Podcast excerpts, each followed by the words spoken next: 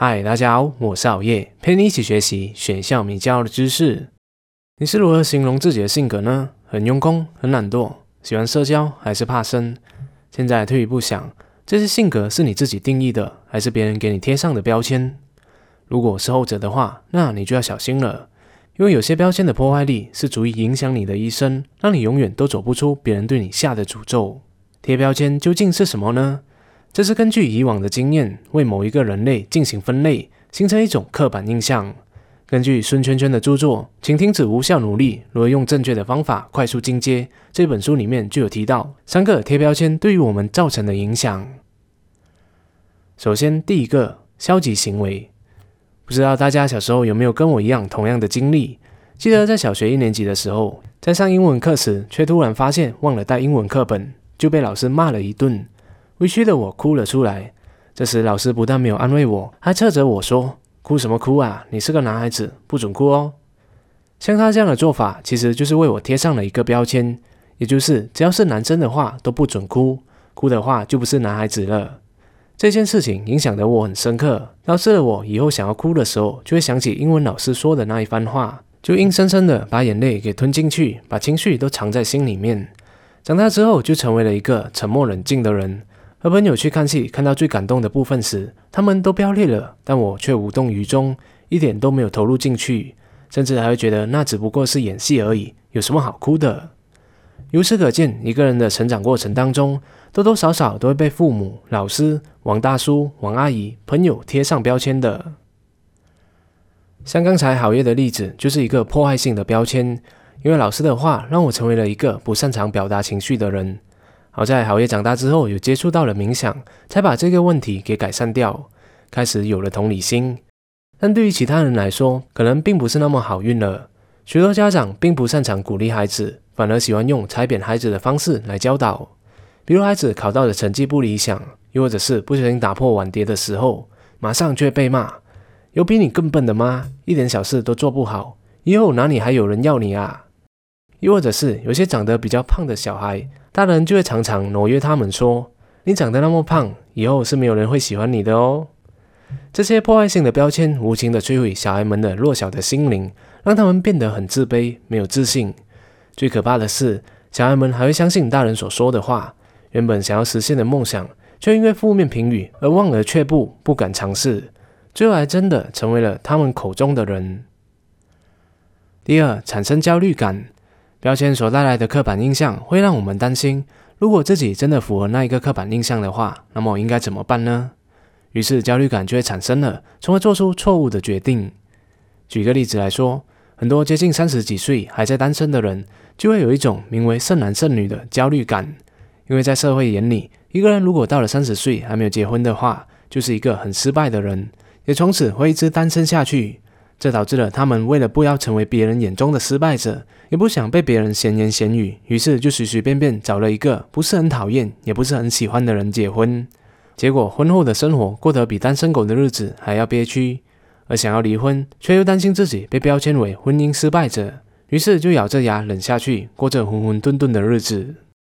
另外，如果被贴上不擅长说话的标签的话，那么在工作上发表意见，又或者是出去见客户的时候，你就会特别容易感到紧张，影响了工作表现。所以生活中的焦虑感也是来自于别人对我们的看法。第三，影响与他人的互动，我们其实也会下意识的给别人贴上标签的。最经典的例子莫过于当男生看到一位身材火辣、样貌长得像迪丽热巴的女生走经过的时候，就会下意识的判断她肯定有男朋友了。然后下一幕看到她和一个有一把年纪的男生走在一起，有说有笑的场面。就会不屑的想，嗯，这个男生肯定是有钱人，否则那么漂亮的女士怎么会跟他在一起呢？唉，于是就给他贴上了拜金女的标签。但真相有可能是，这个男生只不过是他的哥哥或是爸爸而已。可见社会有很多的刻板印象，除了性别，还有很多其他方面常见的标签。在职场上，工程师或者从事 IT 的都是宅男，常常会被认定是单身狗。做老师或是医生的都有这爱心的光环，导致我们防备心下降。黑人比起白人更容易犯罪，于是就有了不平等的待遇。有钱人都是透过压榨穷人而致富的，所以就陷入了仇富心理。处女座是喜欢吹毛求疵、固执保守的，以至于这一个星座常常都会被人家黑。这些以偏概全、一竿子打翻一船人的标签，都在影响着我们和他人的互动，妨碍我们以开放的心态去深入的了解别人的机会。以上就是三个破坏性的标签对于我们的影响了。那么我们要如何减少甚至避免这些不良结果呢？首先，第一个方法，积极暗示。罗森塔尔效应告诉我们，积极性的暗示可以对一个人起到潜移默化的心理影响，增加一个人的信心、勇气和力量，从而成为对方所期待的人。简单来说，就是说你行，你就行。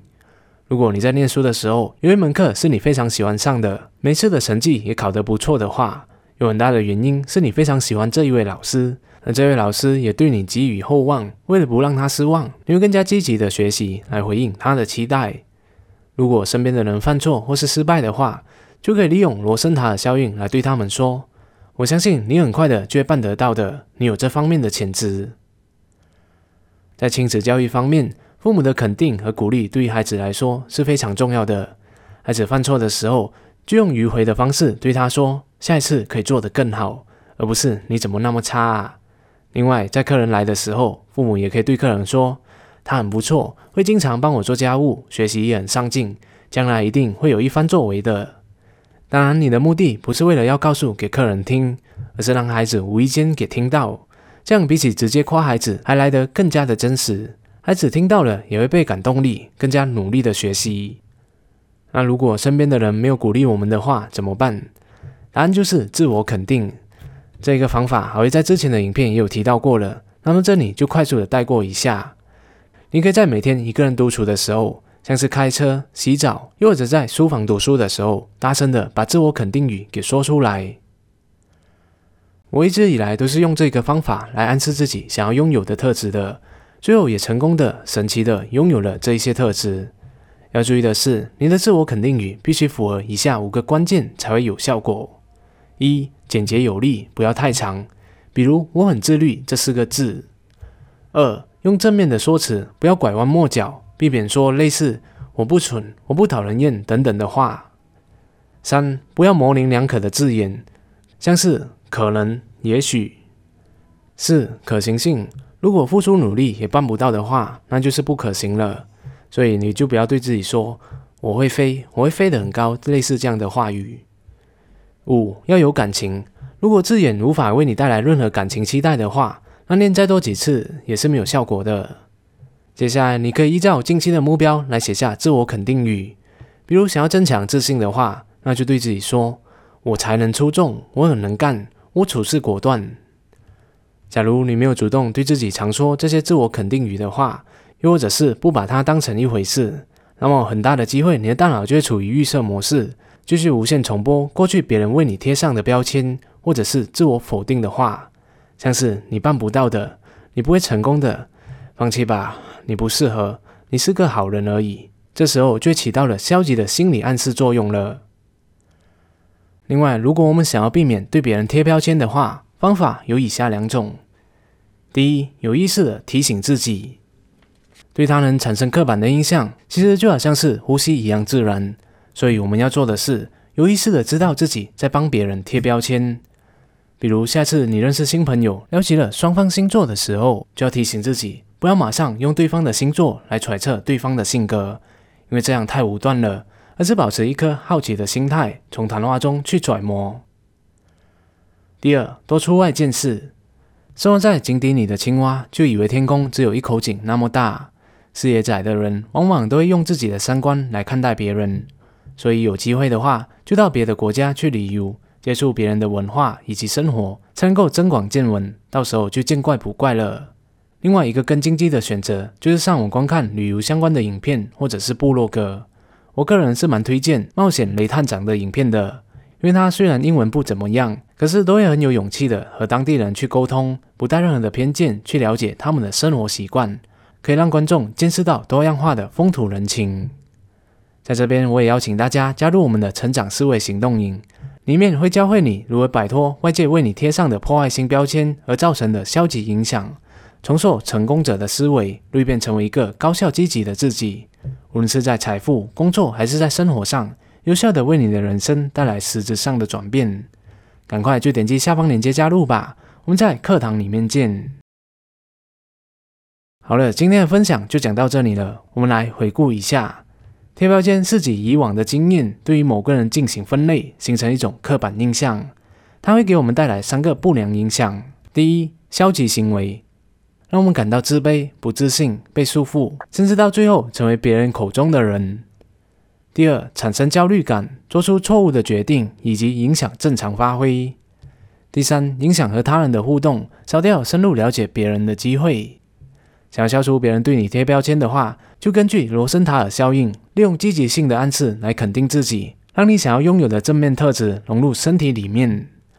若是要消除对别人的刻板印象，可以有意识的去提醒自己，练习久了，你就会自然而然的知道自己在别人贴上标签了。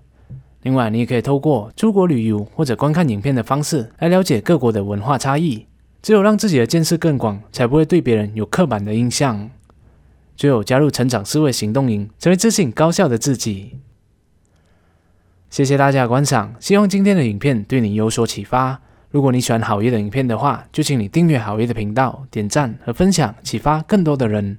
那如果不想点到小铃铛的话，就更好了，这样好业就可以争取在每逢周三晚上七点半的时候弹在你面前的机会了。我们下一集再见。